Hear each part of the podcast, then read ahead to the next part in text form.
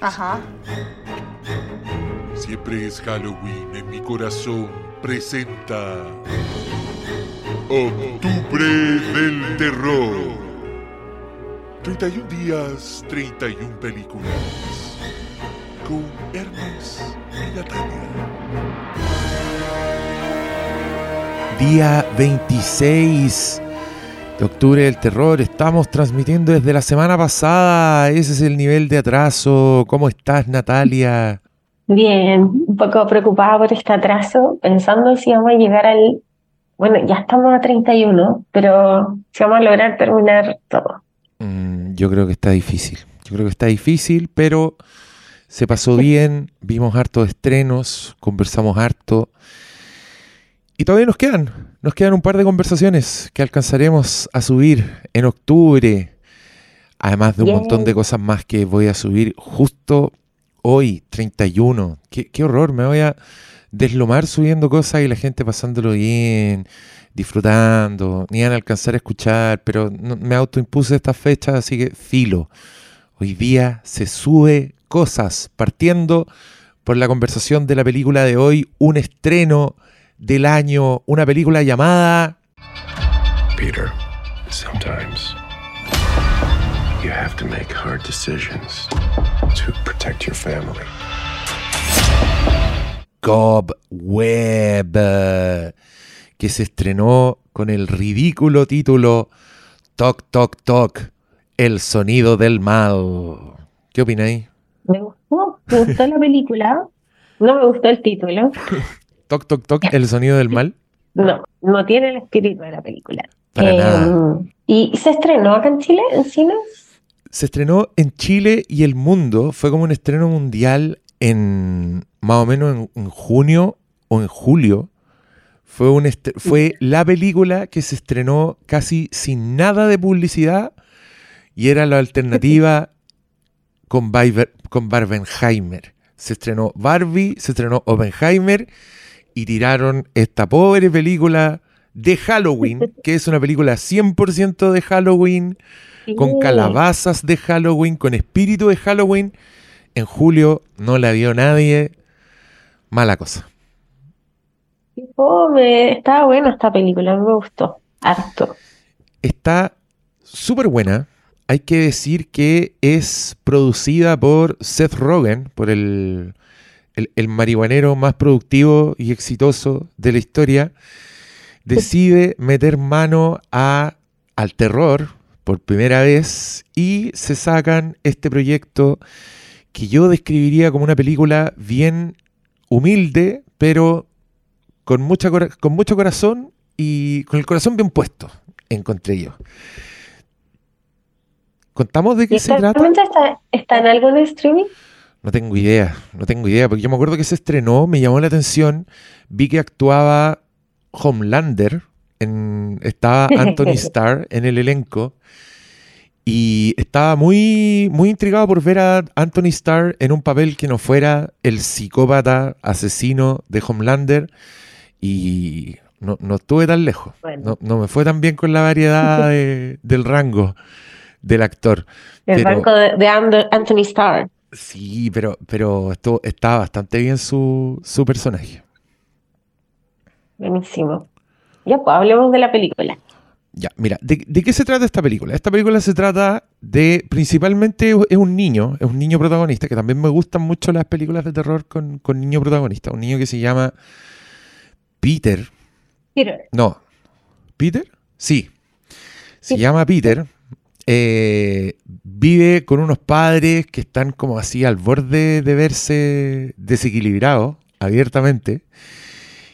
Y él escucha ruidos en su casa y empieza así a desarrollarse el misterio. ¿Qué son estos ruidos que escucha? ¿Es una presencia sobrenatural? ¿Qué esconden sus padres? Como buena película de Halloween, el niño anda preocupado de las calabazas, pero también andan ah. los, bullies molestándolo, que siempre reciben su merecido, ya sea por Michael Myers, que interviene, o en este caso por el misterio de esta película, que mira, tiene un referente hay un referente bastante estúpido, pero si yo te digo ese referente, hago spoiler de la película e incluso uno deja de tomársela en serio. Entonces yo no, no voy a hacer ese spoiler hasta más adelante, donde te voy a decir de qué me acordé viendo esta película. Pero cuéntame cómo, cómo te fue a ti con ella, porque esta, esta la vimos por separado, así que no tengo idea si te impactó, si te gustó, si te entretuvo. Cuéntanos. Algo que me gustó mucho y que lo agradezco, especialmente en el, en el contexto del, del ciclo y de, de la vida y de la economía narrativa, que dura una, una hora veinte, una hora Sí. veintiocho. Me encantó volver a ver una película de menos de una hora y media, que estuviera tan bien contada, que, que fuera, que fuera clásica, pero novedosa al mismo tiempo. Porque sí es una historia muy clásica de misterio, de monstruo en el closet, de monstruo en la casa y de niño solo.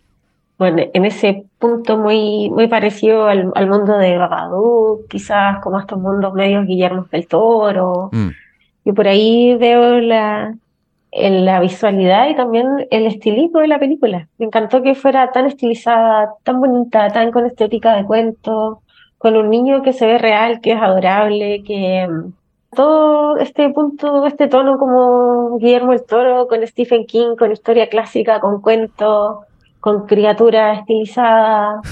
sí. Excelente servicio. Sí, es, es una película bien estilizada y es bueno, es bueno que marquís ese punto, porque me ha tocado reflexionar alto, harto sobre este respecto. Sobre ver películas que son, ponte tú, donde, donde todo es de terror, que yo siempre le digo con esa weá, como que las casas, el papel mural es terrorífico, las lámparas no iluminan nada, y uno ya no se cree la weá. Ya, creo que esta película está un poco en el terreno de Malignant, en el sentido que no es una película que está en el realismo, ¿cachai? Entonces, Mm. ese tipo de weas me parecen completamente aceptables. No, no me pasa lo mismo con esta película que me enojo cuando, por ejemplo, en, el, en Exorcist Believer, weones van a un dormitorio de una casa normal, de una familia normal, y la weá en la oscuridad misma, con un papel mural horrible, así como tratando de parecer película de terror en las weas más estúpidas. Ya, con esta no me pasa porque creo que acá está justificado. Creo que es parte del pacto, del pacto de realismo que hay con el espectador. Y creo que la película lo usa, porque hay momentos, cuando tú, en que la- las sombras están súper contrastadas, hay, un mo- hay unos momentos en que los, los papás conversan, no sé si te acuerdas, hay una, una escena en que los papás están conversando y el niño lo está escuchando, y los papás, las sombras de los papás se recortan contra la pared así como si estuvieran iluminados por un niño. foco gigante. Es una weá que no tiene ni un sentido, que no tiene ni una lógica, pero no importa, démosle, porque la weá es bonita, dale. Pero tiene sentido en el, en el mundo donde es la perspectiva del niño la que importa en esta película. Entonces no se ve raro que para él la figura de los papás esté representado con unas, unas sombras gigantes y casi de Nosferatu, Mm. y, y el niño ahí entre medio de esas dos sombras que también es muy simbólico Y te- y para la historia. Y también son unos papás que están bien, bien desequilibrados. Pues si esa mamá está muy, muy enajenada, el niño tiene, tiene pesadillas en la que sus padres son, son como los. Creo que es la escena más terrorífica de la película cuando el niño ve a la mamá parada delante de él. Que mm, y- yo la encontré muy, muy inquietante. Y, y está también esta, profesora que es el mundo exterior de, de alguna forma, que es la que empieza a notar que este niño está en problemas, porque es película de niño desvalido. Po. Si él está en esta casa con estos dos psicópatas que tú no sabéis qué hicieron, eh, de, de a poco empezáis a sospechar eh, que hay, hay como una. Hay leyendas de niño perdido, de niño muerto. Entonces tú decís, ah, fueron los papás, ¿qué esconden los papás? Em, ¿Por qué se ponen a la defensiva cuando el niño hace preguntas? ¿Cachai? Como está toda esa weá que, que- que también indica hacia lo sobrenatural, que, que- que no lo es eh, de- a medida que, No. que va avanzando. Pero me pareció un, un muy buen cuentito de terror, muy acotado, muy bien contado, que ojalá puedan ver en Halloween porque es película de Halloween. Y a mí me produce Sí. ese efecto. Me encanta cuando muestran calabaza. En este caso hay un campo completo de Un calabaza, que es de precioso. calabazas precioso. Y que, y que el niño tiene en el patio, está en el patio de su casa, es como parte de esta, esta familia vive en Halloween sin saberlo. Familia lápida. Sí, la familia, la oye, que, oye, qué buena la decoración de tu casa. ¿Qué decoración? Dice el niño. No, y hacen actividades halloweenescas como pintar la- Sí. las calabazas, las tallas. Hacen todas estas cosas de Halloween clásicas. Sí, y, y encontré también que está muy, muy bien, muy bien acotado. No hay personajes estúpidos, no hay situaciones que tú digas, ah, la weá imbécil. No hay, no hay todos esos momentos que a mí me sacan de cualquier película de terror promedio, como la que vamos a comentar en un rato más. Eh, acá Oh. no, acá está bien hecha, no abusa de tu, de tu credibilidad ni de nada, así que lo lamento, yo no sé a quién le hizo daño Seth Rogen, no sé por qué esta película la, la- la tiraron así sin publicidad, en la fecha que la tiraron. Creo que esta película debería estar ahora en cartelera, no sé por qué la tiraron a morir en, Sí. en julio. Y sin publicidad, y bueno, el mundo hispano con ese título de mierda que hace alusión a los ruidos que escucha el niño. Pues el niño escu- escucha golpes en las paredes y toc, toc, toc, el sonido del mal. ¿What? En cambio, el, el título original hace referencia al, al misterio. A la, a la telaraña. Al misterio, claro. a la telaraña, pero que también es, es como una metáfora de, de la situación en la que está el niño. Sí, pues está No ahí. solamente es- la literalidad de la, de la telaraña, sino que de lo atrapado que está este niño. Y que igual es bacán este, esta, esta dualidad entre lo sobrenatural y lo real también. Porque los papás son absolutamente psicópatas. O sea, más allá de- del misterio que pueda haber o de lo que puedan haber hecho, en, en la vida real y en, en- en las acciones concretas son, son malos padres, o sea, son muy malos con el niño. Lo, lo tratan mal, lo callan, lo aíslan, como que hacen hartas cosas bien feas con su hijo, lo, lo tiene- que lo levanta las alarmas de la Sí, Lo tienen abandonado, lo castigan, lo tienen incomunicado. Y es, y es una situación bien desesperante también porque no, no hay nada que hacer. ¿Qué, qué, qué vais a hacer si, si son tus papás los que te tienen en, esa, en esas redes? Si alguien de afuera ve que hay algo malo, ¿qué va a hacer esa pobre... esa profesora se mete en problemas. Claro, es desproporcionado, o sea, no, no es que lo castiguen, lo dejen sin tele. Ah, lo mandan al, al sótano amarrado con una cadena y el niño insiste con estos ruidos que escucha. Y- Y qué impactado. Es que claro, de repente se pasa tanto de verga con su, con su psicopatía que ahí uno dice, ya, esto es un cuento. Claro, el cuento donde a la niña le cortan las manos Mm. porque roba, ¿cachai? claro. Está en ese tono de, de, de desatado. Y la, y la profesora la echan solo porque va a la casa del niño, porque está preguntando qué, qué es lo que está pasando. Y, y- y tiene esta entrevista tan rara donde, claro, te abre la puerta Homelander y el weón está sangrando durante la conversación y no hace nada por, su- por sangrado, claro, y, y con unas pausas, y ya de- definitivamente pasado, aquí algo sucede y, y- y no podía hacer nada. Sí, Siente está, la desesperación de ese niño. está buena. A mí me gustó esta película. Yo se la recomiendo a la Peoples. Al punto, como es nueva también, no sé si quiero spoilear, pero quizá hay gente que ya la vio y le interesa saber cuál es el referente. Así que si usted no quiere enterarse y quiere ver esta película, deje de escuchar ahora ya. Porque lo que voy a decir a continuación, spoileo esta película. Pero esta película es el capítulo de Los Simpsons del especial de Halloween en que está el hermano malo, Hugo, escondido detrás de las paredes. Tal cual. Sí, se Ah, habrán inspirado ahí. yo estoy Es seguro que. Seth Rogen estaba fumando pito, viendo un especial de Halloween y dijo, oh, hagamos esta weá. Hagámosla, pero en serio. Y eso es, pues, estos papás Eso tienen a esta, esta- a esta, a esta hermana de él atrapada hace Claro. mucho tiempo y la niña ha crecido entre arañas, así que se mueve como si fuese un mono de el aro, como si fuese uno de esos, un, un mono de terror japonés. Pero en verdad es un ser humano nomás, que, que ha sido... Y algo, algo que me encantó es que yo he dicho otras veces en capítulos, por ejemplo en el de Evil Dead Rises, que a mí me tienen chata las criaturas que caminan así. Onda, criatura caminando en cuatro, moviéndose rápido, me pudre, porque está fuera de contexto, pero en este, en este caso tiene sentido, ¿cachai? Como lo tiene en Mama, como lo tiene la mujer gallina. Hay Barbarian la también vida tiene sentido. sí está Mm. bien. En Barbarian también tiene sentido.